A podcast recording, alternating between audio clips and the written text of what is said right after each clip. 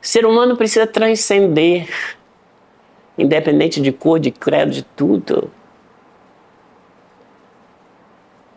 Aí meu trabalho vai ter mais esse olhar humano, né? Claro, eu estou falando de uma tradição, estou falando, sou preta, né? Tudo mais, sabe, tal, mas eu tenho essa coisa, né? Sempre muito consciente eu fiquei que não é porque é ser preto ou isso, não, mas o que que ele tem, o que que é ele, a personalidade, o, o, o jeito, sabe? Tem algo mais. Eu vi o grupo de dança da Universidade Federal da Bahia dançou lá no ICEA. Eu vi a companhia e eu fiquei apaixonada. Porque tinha, eles dançavam o coreógrafo era Rolf Gelewski e tinha umas coreografias com músicas brasileiras. Aí eu voltei para casa assim, encantada. Mas aí falei, ah, nada, como é que sobrevive, pá, pá, pá, pá, pá. Eu sou mulher de tudo tem uma história. Sempre que lá vem mais história. É, mais, mais essa história. Pois é. Se eu não tivesse tudo isso, quando eu cheguei na Nigéria, lá com meu portfólio, com todos os programas e as coisas, o que me fez ganhar a cadeira de dança. Quando ele leu lá, que ele viu aquilo tudo, com as fotos, programas, ele disse: Ah, a cadeira de dança vai fazer, você não, não toca.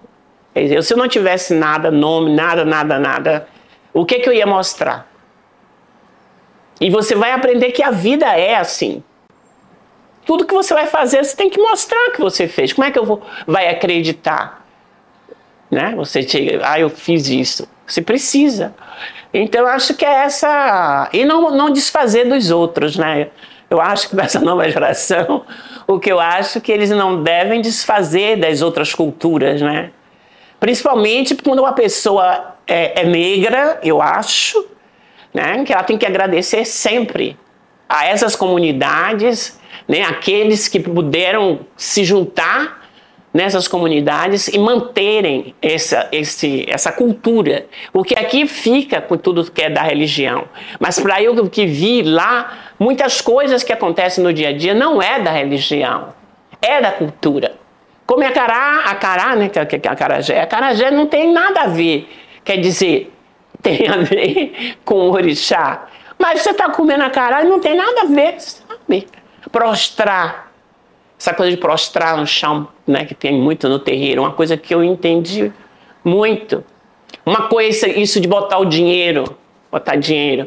Por exemplo, quando você está numa festa lá dançando, é a mesma vez que eu estava dançando, uma pessoa saiu de lá da plateia, lá, e botou o dinheiro na minha testa.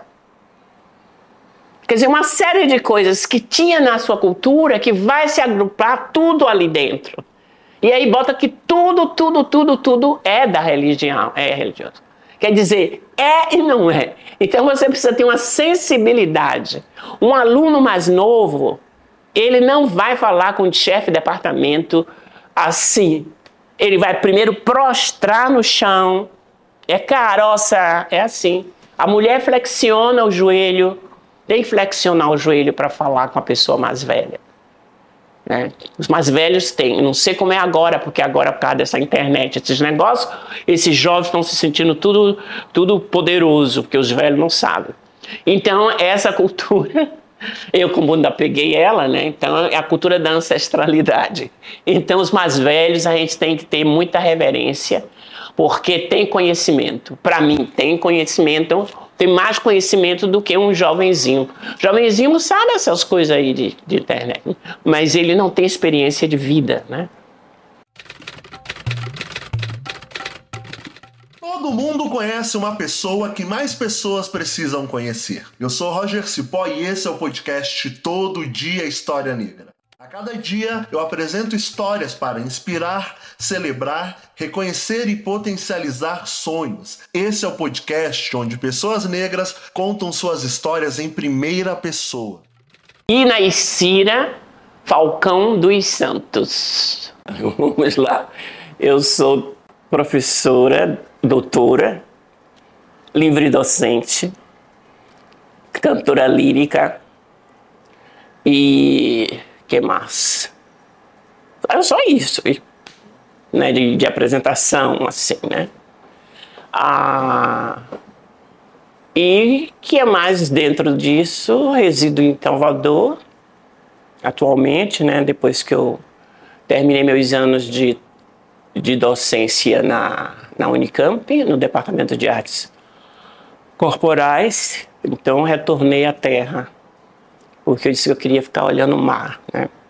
E lá gente já tive muitos anos. Era destampado também, porque eu morava no 18º andar, então eu via sempre a linha do horizonte. É a mesma coisa quando abria a porta e entrava, aí eu disse assim, é interessante.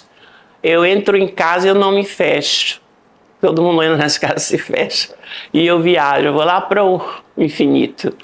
E aí quando foi aqui também a mesma coisa. Quando abre a porta, antigamente eu não tinha nem cortina. Então eu vou lá também para o infinito. Eu gosto dessa, dessa imagem. Esse meu nome, quer dizer, meu pai diz que é uma mistura de indígena e Yorubá, Inã e, e Sira. Né? Mas quando eu estive na Nigéria, que seria, ele disse que é fogo, fogo do mato, uma coisa assim. Quando eu estive lá entre os Yorubás na Nigéria, eles disseram que era a ação do fogo, fogo queimando, que deveria ser, que é Inã e Shira. Eles acreditam que com o passar do tempo a língua foi se transformando e aí ficou né, Ina e Cira. Mas eles diziam, professor da Podeluba, foi ele foi a primeira foi a pessoa que me disse, não é Inaishira, é Inaishira. Inaishira é a ação do fogo, fogo.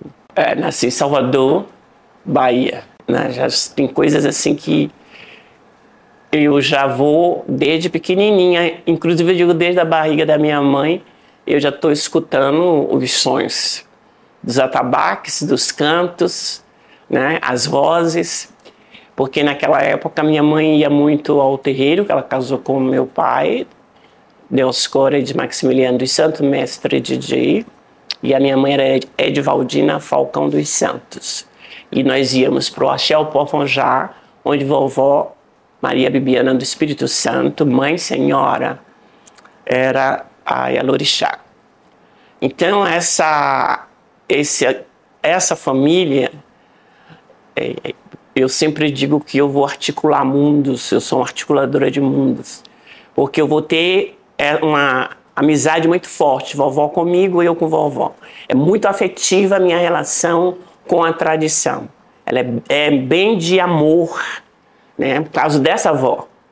Tá e, e essa avó que vai me permitir ver o mundo. Ela me mostra o particular, né? Ali, e ao mesmo tempo o mundo, porque iam muitas pessoas é, estrangeiras visitar o Achopofonjá.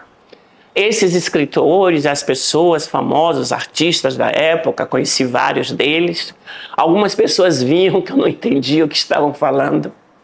E eu colecionava postais e ela me dava muito dos postais que ela recebia né, dessas pessoas. Ou seja, eu ainda bem criança, eu já estava viajando o mundo pela, pelo visual, pelos postais eu viajava. E mais tarde, eu fui presencialmente. Aí eu ficava, olha meu postal, olha meu postal. Todo lugar que chegava no lugar, olha meu postal. Ou seja, já tinha estado naquele lugar. Eu já tinha estado na, em muitos dos, dos lugares. Ou seja, e aí nós íamos sempre na, durante as festas, nas férias, com vovó.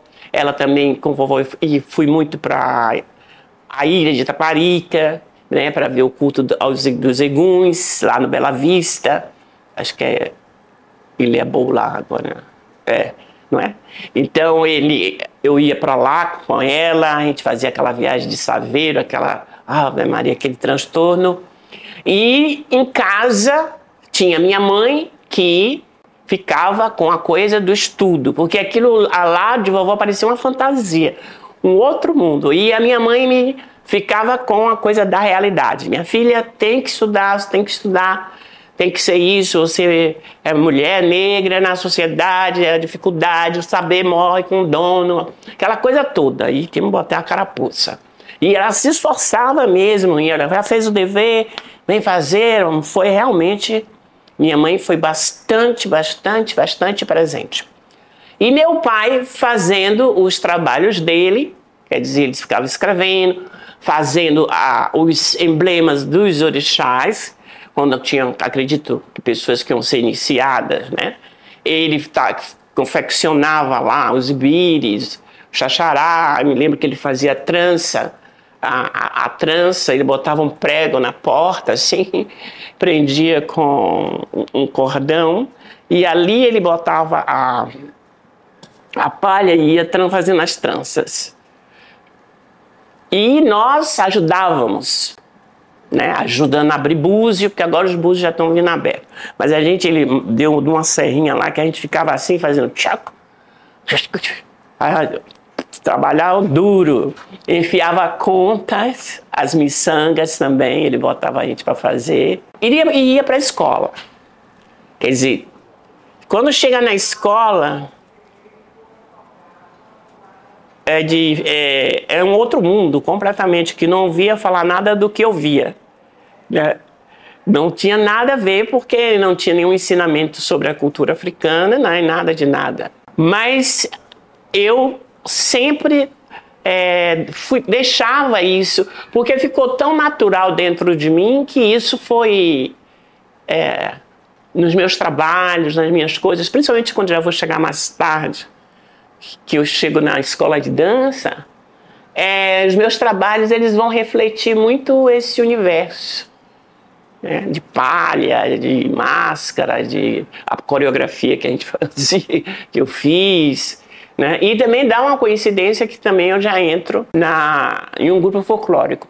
Então eu vou fazer o vestibular de dança na Universidade Federal da Bahia. Então meu bacharelado é em dança, né? O bacharelado é em dança. Eu tenho duas irmãs, né? Uma parte de pai, que é Nídia, que, que foi criada pela minha avó. E depois, meu, quando meu pai casou com a minha mãe, teve duas filhas, que fui eu e a minha irmã que mora na Suécia, Yara. Bem, ser filha de mestre Didi, é, realmente essa pergunta a gente já fez. Eu procuro, como tudo meu, eu procuro separar bem, né? Mestre Didi para mim tem duas pessoas. Como pai, ele foi mais um provedor, né? Ele provou assim. Mas o lado afetivo, parece que faz parte muito dos homens da época, ele não era muito afetivo, não era muito. Né? E a relação em casa era bem delicada. Mas como uma pessoa negra e uma pessoa da cultura, é essa relação dele com a tradição é uma coisa tão forte que realmente eu sou uma admiradora. Realmente uma admiradora de Mestre Didi. Acho ele uma pessoa diferenciada. Acho assim, é, me deu muita honra em ser filha desse homem, mas é porque nada é perfeito, né? Nada é completo. Levou um momento na adolescência que eu não queria contar Justamente porque eu vou ficar do lado da minha mãe, né? Da forma que ele levava a vida, tal, jovem, né? Esfarra, isso. É, então eu vou ficar com a minha mãe, muito. Não tem como, né? Mas logo depois que vai, acontece tudo muito rápido, minha avó morre no ano, minha mãe morre no outro. E aí a vida se transforma completamente. Né? Ele já, já casou com a, com a Joanita, né? Então, já vai estar viajando com as exposições dele. E, e ele me pergunta o que é que eu quero fazer, mesmo naquele momento. E eu tinha vontade de fazer arquitetura. Né? Mas não tinha preparo para fazer o vestibular para arquitetura. Ou seja, então ser filha de mestre Didi é, é esses dois lados, né?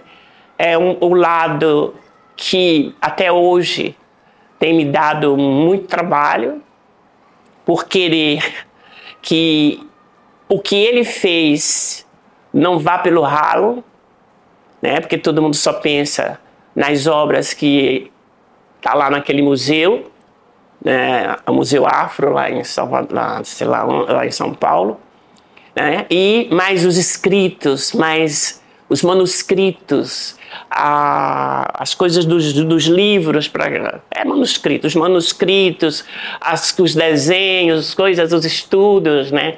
Eu outro dia vi mesmo um papel que ele fala, a primeira viagem que ele fez para a Argentina, onde ele descreve a, a viagem, o que comeu e não sei o que, quer dizer, uma série de coisas que você vê o, a sensibilidade desse, dessa pessoa porque as pessoas sempre tentam reduzir ele à coisa da religião. E eu não, não, não vejo só isso, não é só da religião. Né? Da religião, sim, é a, tra a tradição, está ali, mas ele era uma pessoa de uma grande sensibilidade. Muita sensibilidade. Ele desenhava, ele via uma coisa, aquele mesmo ali, aquela, aquela, aquele pedaço de madeira que está ali, está vendo? Lá. Ele achou a madeira, ele já fez aquilo ali. Já botou o nome é o Senhor do Caminho. Sabe, jogar uma coisa fora, impossível de jogar uma coisa fora na minha casa. Eu ainda digo sempre, se está salvando o planeta, desde o início. Tá entendendo? Agora é uma pessoa muito reservada. Ele era muito calado, muito calado. Estava fazendo as coisas dele, não queria que ninguém perturbasse ele. Só queria se dedicar mesmo a. Me lembro que ele dizia: Eu não vejo a hora de não ir trabalhar para ele ficar só cuidando da obra dele. Então, essa disciplina, eu, eu acho assim. Que foi, que foi realmente.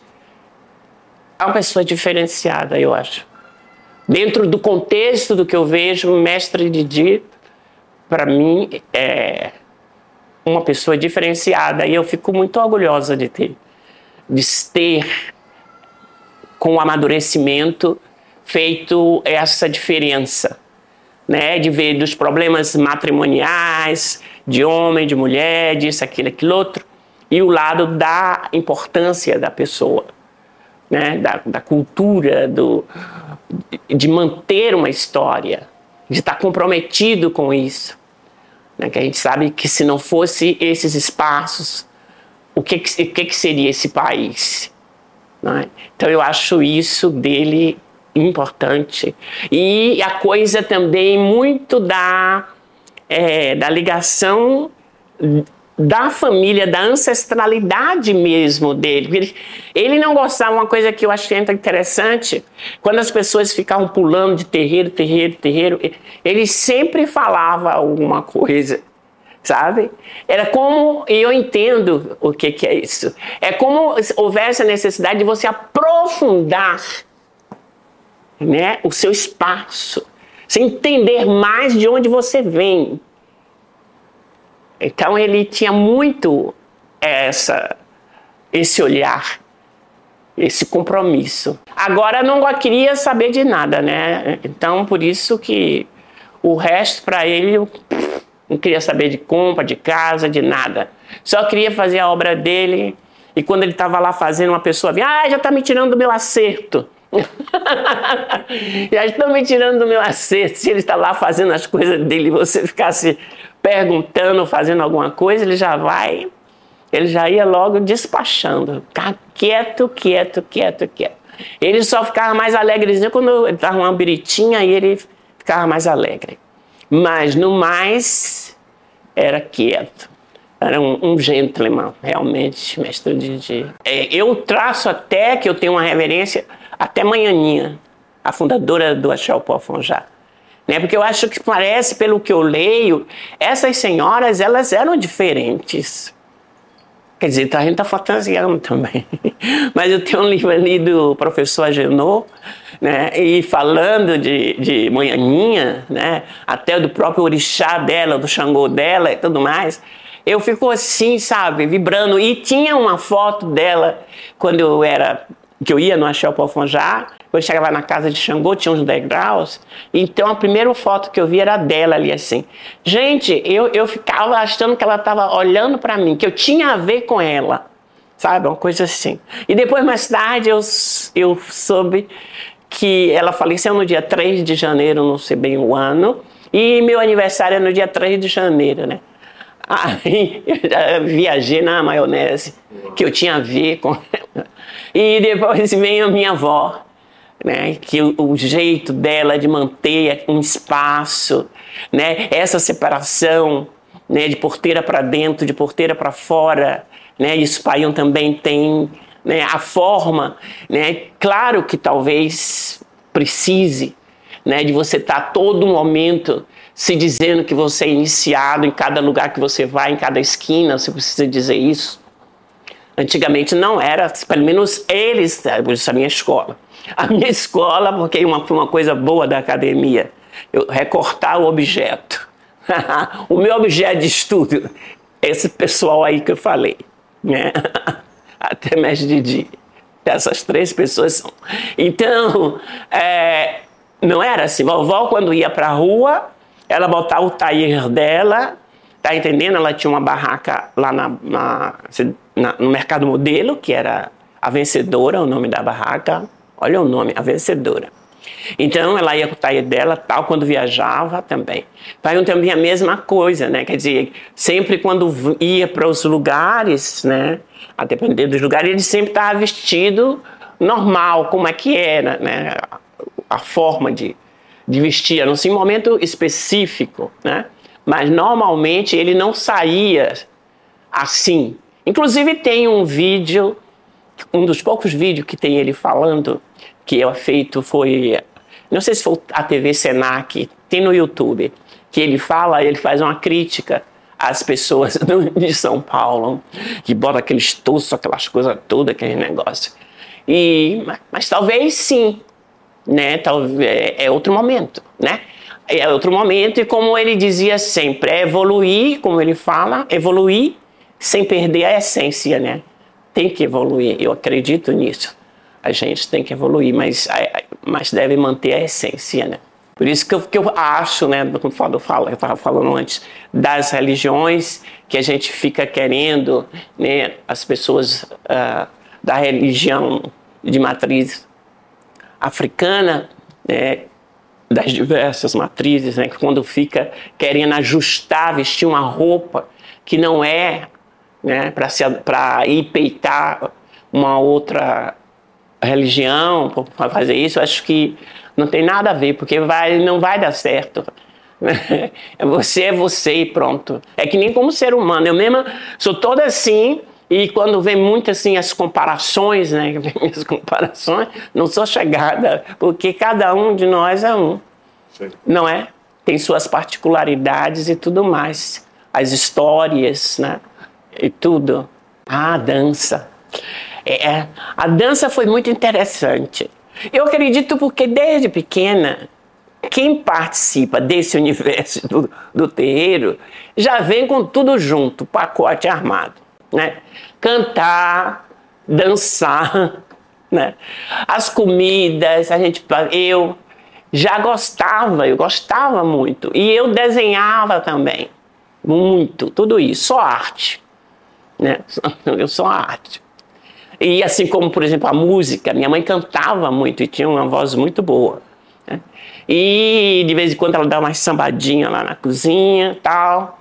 E, e eu estou ali. Então eu já tive sempre essa predisposição para coisa, pra coisa da arte.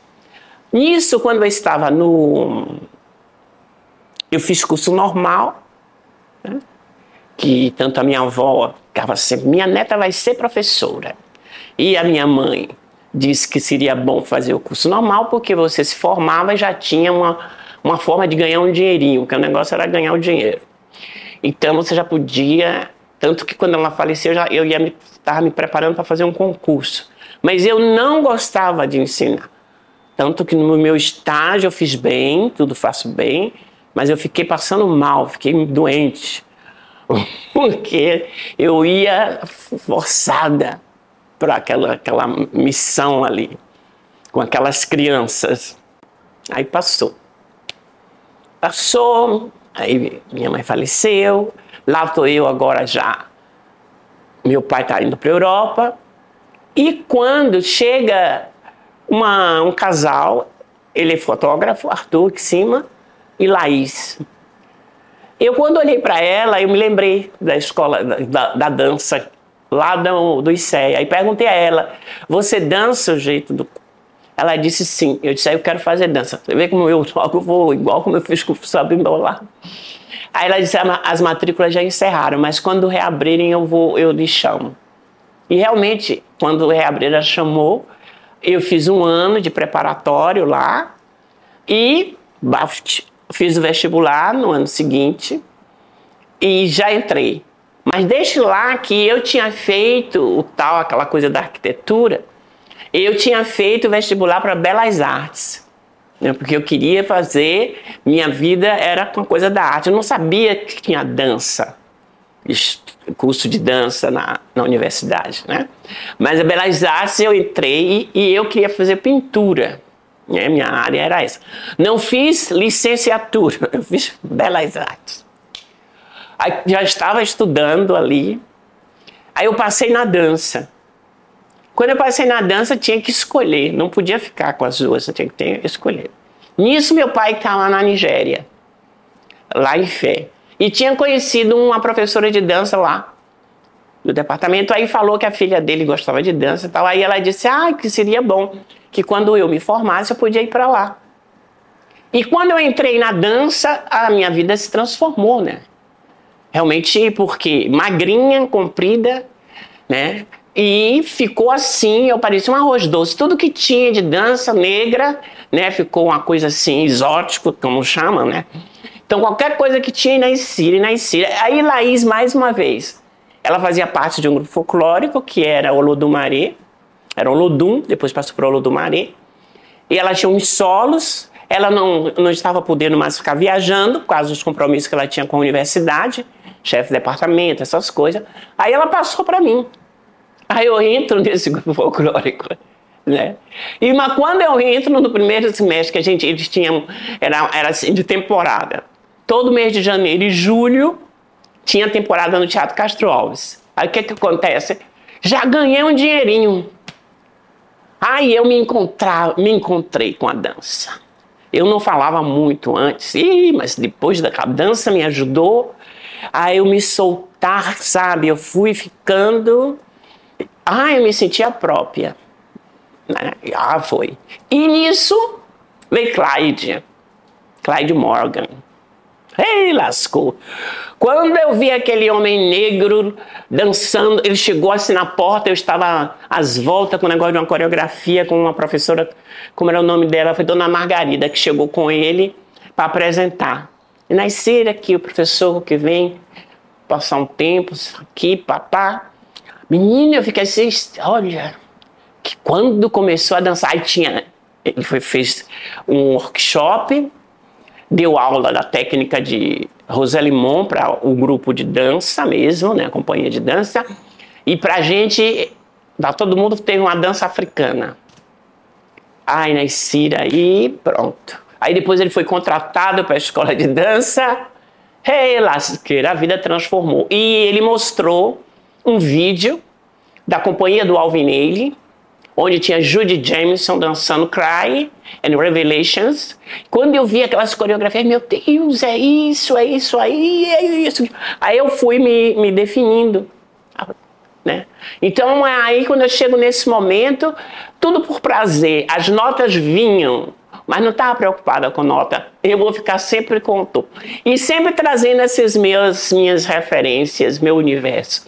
Me lembro bem numa prova de técnica, quando a gente aprendeu uma técnica americana que era de Mercer Cunningham. E no final tínhamos que fazer uma composição. Aí eu peguei brimbal e viola e coloquei com aqueles movimentos. Aí já ficou uma coisa diferenciada, sabe? Gente, uma vez Clyde mandou também, a gente trabalhou com alguma coisa, com a área de Beethoven. Eu trabalhei com a gestualidade da capoeira. Eu não sei lutar capoeira, mas os gestos da capoeira, porque tudo sempre eu tive um subtexto. Eu entrava no espaço, eu era atacada, eu lutava, certo? Então, já com o movimento, eu trazia. Né?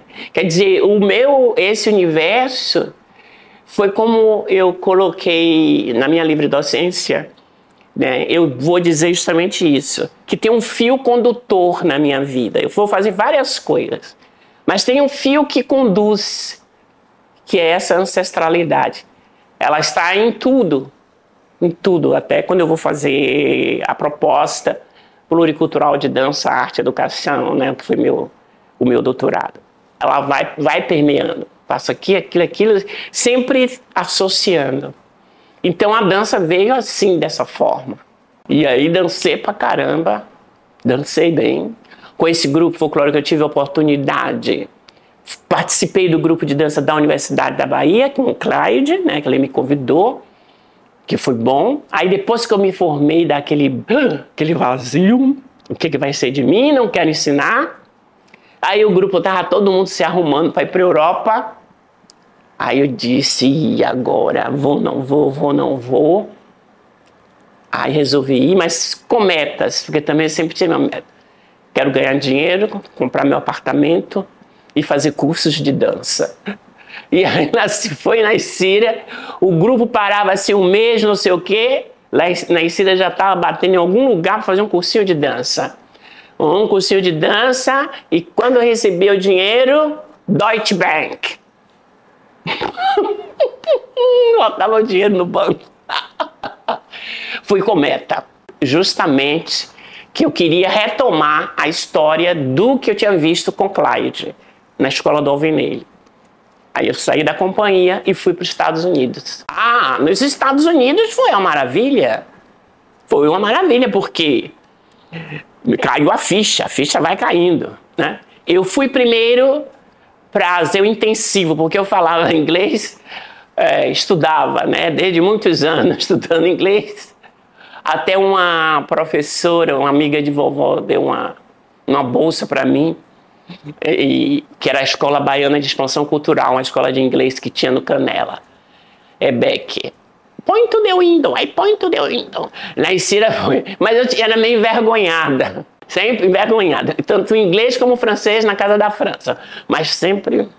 Aí passei um tempo em Berkeley para ativar o, o inglês, né? Um curso intensivo, assim, de três meses seis horas por dia, um curso maravilhoso, porque eles faziam o nível da gente e botava os li livros, filmes, tudo que estava no meu nível para eu estudar, para eu assistir, para ver, né? Então eu achei aquilo muito interessante. Aí de lá me arrumei para Nova York. Aí quando chego lá, lá se vou eu para a escola do Alvin para o estúdio do Alvin Aí quando chega lá, eu vou ficar é, um pouco decepcionada no sentido de que eu pensei que tinha um treinamento específico para esse corpo negro. Assim, sabe? De movimentos, daquilo. Aí eu disse, ah, não, é só na dança, quando eles têm que fazer a dança, é que os movimentos vêm. Mas a técnica, a preparação corporal era balé clássico, a técnica mais usada lá era Horton, Marta Graham, Tutupá, e até a própria Catarina Dan, a técnica Catarina Dan é a pioneira né, na dança negra, né? não estava assim, como eu diria, na sala, né, assim. Eu vou para a biblioteca, começo a ir para a biblioteca, que foi aí que veio a história. Começa a ir para a biblioteca e começa a ler a vida deles todos, né? É Isadora, é Marta Graham, não sei quem. E aí que vem a coisa do mito. Aí que caiu a ficha. Lá também eu fazia, fiz aula no Clark Center, né, também, com a técnica de Houghton. Aí eu disse, gente, eu não tenho a ver nada isso sozinho com mito grego, eu ver com mito iorubá. Então, vou querer conhecer mais essa história. Vou querer ver essa história melhor. E foi quando deu essa coincidência da Visual Arts que ia ter, o brainstorm para a elaboração do. Como é o nome? Da Conferência dos Orixás. E Mestre Di foi convidado, junto com a Joana. E quando a gente está. E eu lá, naquele horário, naquele momento, olha só, a gente não sabe o que está guardado para gente. Lá se foi na Cira, e aí eu vi o professor Bimbolar, e ali eu já taquei logo professor ah, eu quero ir para a Nigéria e tal. Aí quando ele pergunta o que eu faço, eu digo a ele que é dança. Ele disse, ah, não, meu departamento é de literatura. Mas eu conheço o chefe do departamento de, das artes teatrais. Você manda seu currículo pelo, por seu pai. Nós vamos fazer a, a conferência dos orixás. A primeira foi lá na, em Fé, né? Então o pai levou meu material e é nisso foi aceito. Ele disse que, que tudo bem, seria um prazer, bababá, bababá, mas não tinha dinheiro para me manter lá, né? Você sabe que é tudo isso. E aí eu fui para o CNPq com aquele, aquele, aquela carta, aquele parecer, e consegui ganhar a bolsa. E foi muito interessante que, claro que na época, como eu sempre digo, o CNPq não era como agora, né? Não tinha nem muita gente de dança, né? É, buscando é, fazer estudos, né? E uma das coisas até que ficou para meus alunos foi por quando eu disse que eu tenho que fazer um projeto. A gente da dança, dançava bastante na escola de dança na época. Estou é, falando de 70, década de 70. Mas escrever por que está fazendo isso, por que aquilo, por que aquilo outro, tal, tal, não existia isso. E aí tive que fazer esse projeto, aí fui atrás da, de Marco Aurélio Luz, que era da Sociedade de Estudo da Cultura Negra do Brasil, que é a SECNEB, né? mais um dos projetos de mestre de dia com a Joana. E lá se foi na Estira e ganhei aí o professor lá, o pesquisador, quando chegou no dia que tá para dar bolsa para a gente viajar, né? Fez a reunião, aí ele disse, poxa, não lhe conhecia, mas dei muita força para seu projeto. E eu parecia uma vaquinha de presépio, porque todo mundo indo para os Estados Unidos, para a Europa, aí na Síria querendo ir para um país da África, para a Nigéria. Mas eles não sabiam, as pessoas não elas não sabiam que eu já tinha conhecido tudo isso. Quer dizer, o meu interesse agora já estava focado né, no que eu queria. Né? As pessoas ficavam me olhando assim, como? E realmente eu digo, se eu saísse daqui, de Salvador, e chegasse lá direto, talvez eu voltasse no dia seguinte. Porque uma vida dura, né? Não sei se ainda está assim, mas falta água, luz, transporte, é tudo muito. Você tem que ter mesmo um, um objetivo, né? E eu tinha esse sonho também de criança, de morar num país africano. Porque eu achava que morando nesse país, onde todo mundo fosse negro, não tinha discriminação. Imagine. Do, lê do engano. Quando eu chego, ah! É alçar, é não sei o que, não tomar banho, é não sei o que. É ibo, é o isso, é aquilo. Ah! Eu disse, gente, é o ser humano. Né? Assim como agora é, recentemente estava num projeto que eu queria e claro que a minha orquestra tem várias pessoas brancas, né? E mas o meu projeto, se vai ver, é preto. Eu, todo, todo minha, minha dissertação de mestrado foi a dança ritual na Bahia, tese doutorado, tudo, tudo, tudo, tudo. Aí eles botam que eu tinha que botar aquelas pessoas lá, que eu precisava de não sei quantas pessoas lá de que se autodenominasse pessoa negra.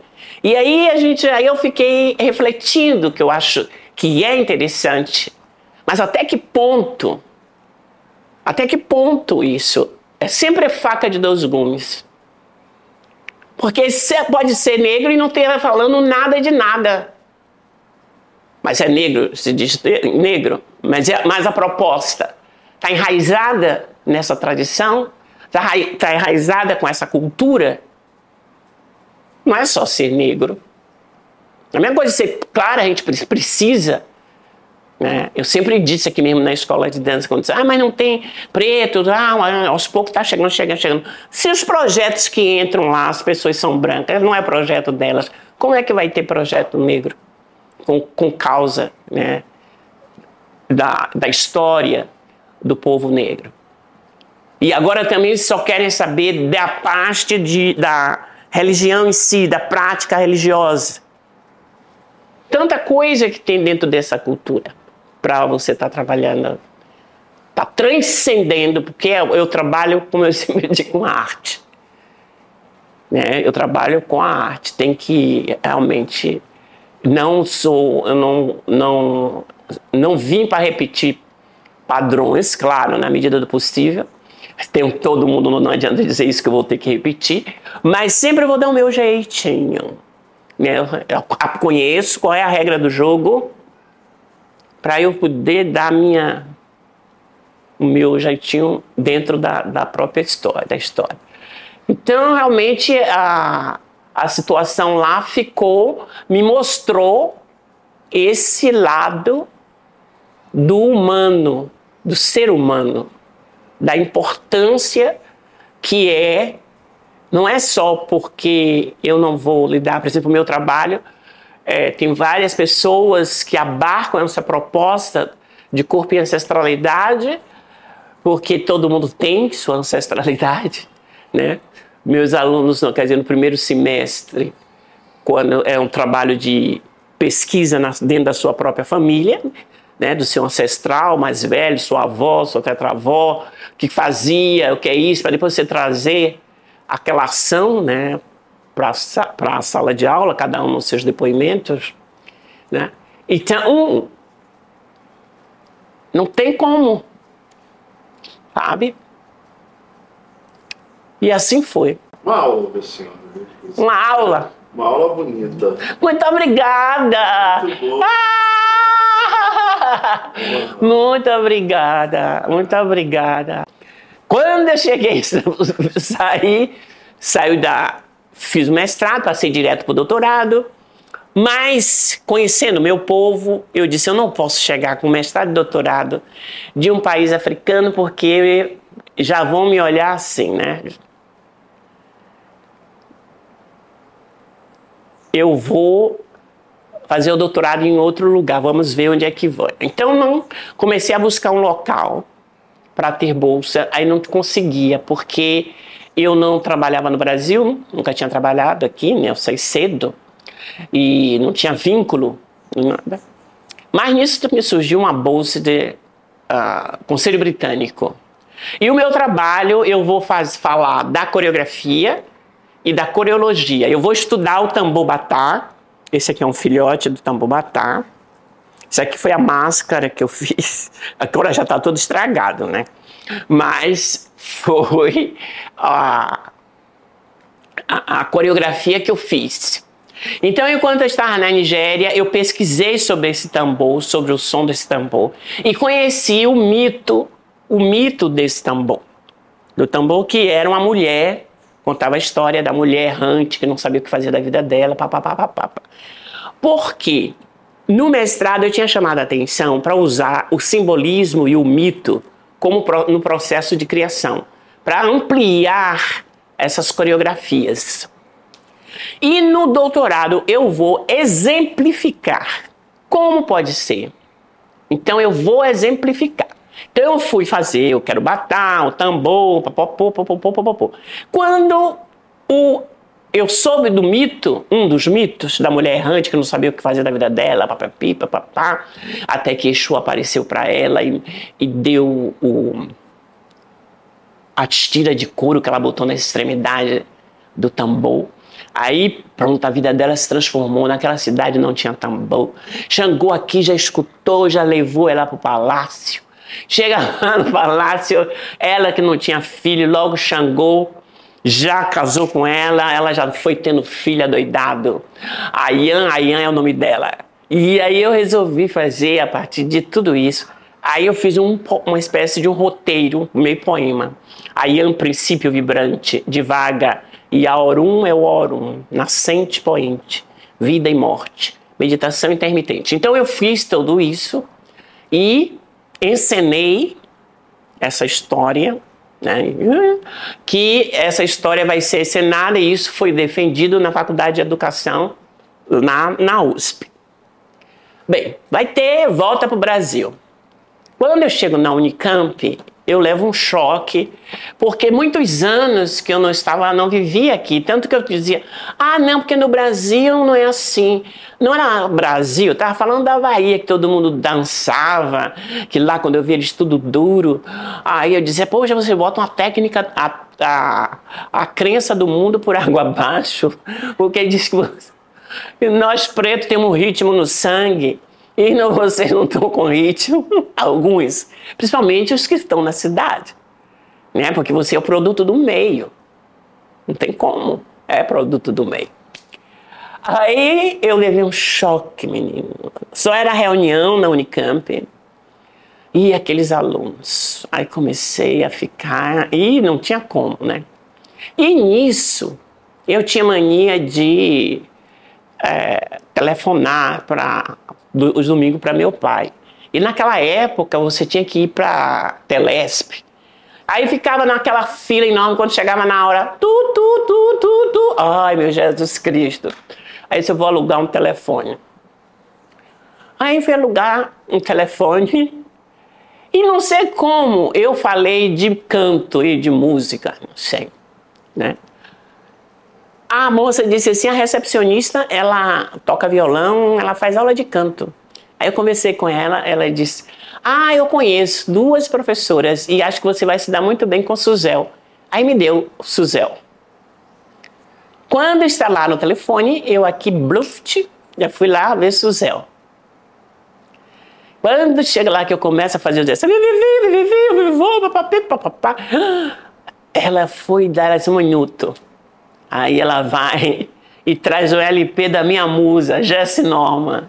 Ela disse: sua voz tem essa característica. Menino, eu disse agora. Eu já deixo lá que eu já tinha cantado na Nigéria, já tinha feito minhas, meu debut assim como cantora lírica, que eu cantei, fiz parte de uma opereta lá no departamento de artes teatrais e participava do coral da universidade também. Quer dizer, e no grupo a gente sempre está cantando, é isso que eu estava dizendo, vem tudo junto, né?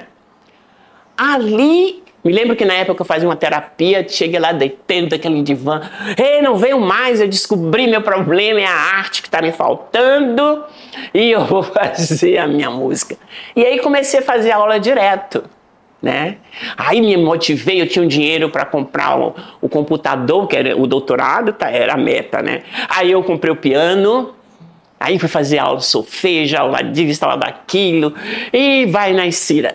Nisso, a, eu fiz um, a minha apresentação grande. No dia seguinte, tocou o telefone. Era Roseli Fishman, que, tinha, que ia fazer um congresso sobre as religiões, várias religiões. Já tinha, tinha convidado o mestre Didi Mestre Didi não ia, disse que não podia ir, não ia, ele nunca ia para essas coisas, né? Aí falou de Naicira para ela. Disse que tinha uma filha na Unicamp, pá, pá, pá, pá. Aí ela ligou. Quando ela ligou para falar de, do, disso, e eu estava eufórica, porque eu tinha feito meu debut chiquérrimo, né?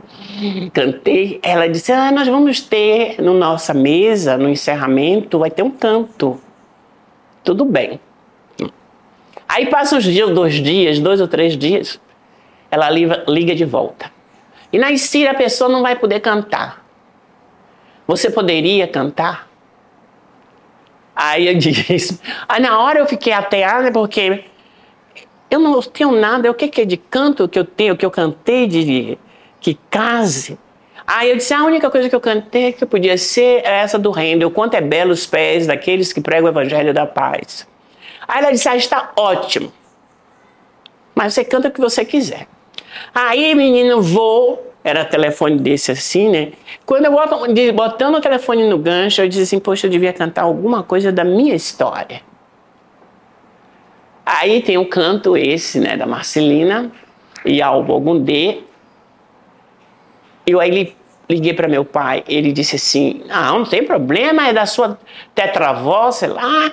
Não, é da sua família. E ele me deu logo uma aula, que era assim que era. Né? Ele não ficava falando, mas quando você perguntava uma coisa, ele já dava todo o contexto. E aí não deu outra. Não deu outra. Naquele dia, eu cheguei, fiz um protesto, porque eu tinha passado um, uma, uma, situação delicada no, no departamento de antropologia, porque o professor Kabengele Munanga disse que podia orientar minha tese de doutorado.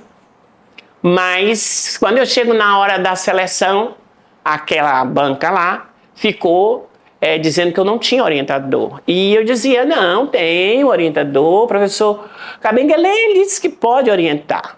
Você não tem orientador. Mas o professor Kabengele disse que pode. Você não tem orientador. Aí eu disse, hum, eu acho que eu estou na oposição. Aí fiquei calada. Eles perguntaram as disciplinas que eu ministrava na Unicamp. Na época eram três: expressão corporal, vocal e dança, tópicos especiais em dança e danças brasileiras, que é onde eu conseguia me entrar com a minha proposta. Aí, a infeliz lá, infeliz primeiro diz: é como o samba é, de Aracide Almeida, é, samba não se aprende na escola, eu não sei, uma coisa assim. Aí a outra de junto diz: e agora vai ser aprendido na universidade. Gente, quando sai feliz essa mulher disse isso, eu disse para ela: é, o brasileiro precisa conscientizar a sua cultura. Ah, estou brincando. Ah, estou brincando. Aí vai se dar a conhecer, porque ela me conhecia, porque quando teve um congresso lá em Benin, ela foi, inclusive deixou a mala no meu quarto, né, para não pagar a diária, né, quando a gente tem essas passagens, deixou lá. Tá entendendo? Quando ela me viu, ela não me deu a conhecer, não fez nada. Aí na hora dessa hora ela veio para cá dizer: ah, você, você lembra? Eu fiquei bem lá emproada, não queria nem saber, né?